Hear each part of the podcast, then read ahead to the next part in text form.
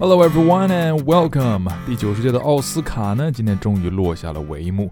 最大的赢家应该就是《水形物语》了。这位导演呢，之前有过一个。潘神的迷宫啊，虽然不是英语的西班牙语的电影，但是也非常的引人入胜，一种暗黑童话艺术。他这次的《水形物语》呢，也是熊叔非常想去看一看的啊。这个题材熊叔非常喜欢。它设定是在一九六三年的冷战时期，一个实验室清洁工爱上了一个水陆两栖人，看似是一个浪漫的童话，其实呢，却是在影射很多很多。我们今天会来一起看一看这部电影当中。非常美丽的台词。另外呢，熊叔也把获奖名单附在了下面。如果最近大家找不到熊叔了，那不要着急，熊叔一定去补电影了。好，一起来读一下《水形物语》当中的浪漫台词：Time is but a river flowing from our past. Tragedy and delight, hand in hand. When he looks at me the way he looks at me, he does not know what I lack or how I am incomplete. He sees me for what I am as I am. He's happy to see me every time, every day. Now, I can't either save him or let him die. It takes a lot of lies to keep a marriage going. Don't get married then.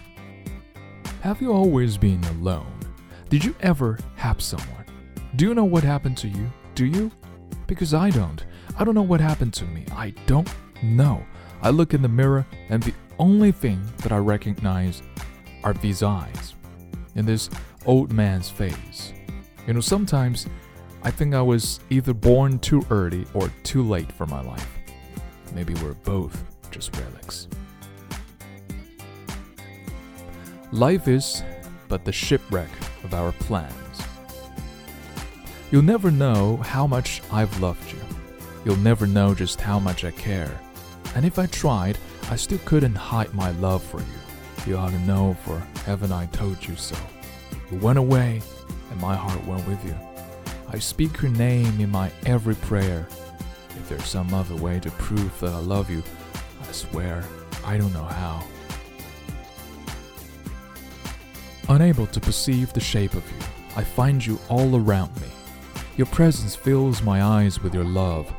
I humbles my heart, for you are everywhere. 好，浪漫台词我们就分享到这里。下面有这么多的电影需要我们去补课啊，甚至还有一位从 NBA 退役的球员 Kobe Bryant 也获得了奥斯卡的奖项。他是一个从 CCTV 五走向了 CCTV 六的男人，厉害。今日跟读金句：When he looks at me, the way he looks at me. He does not know what I lack or how I am incomplete.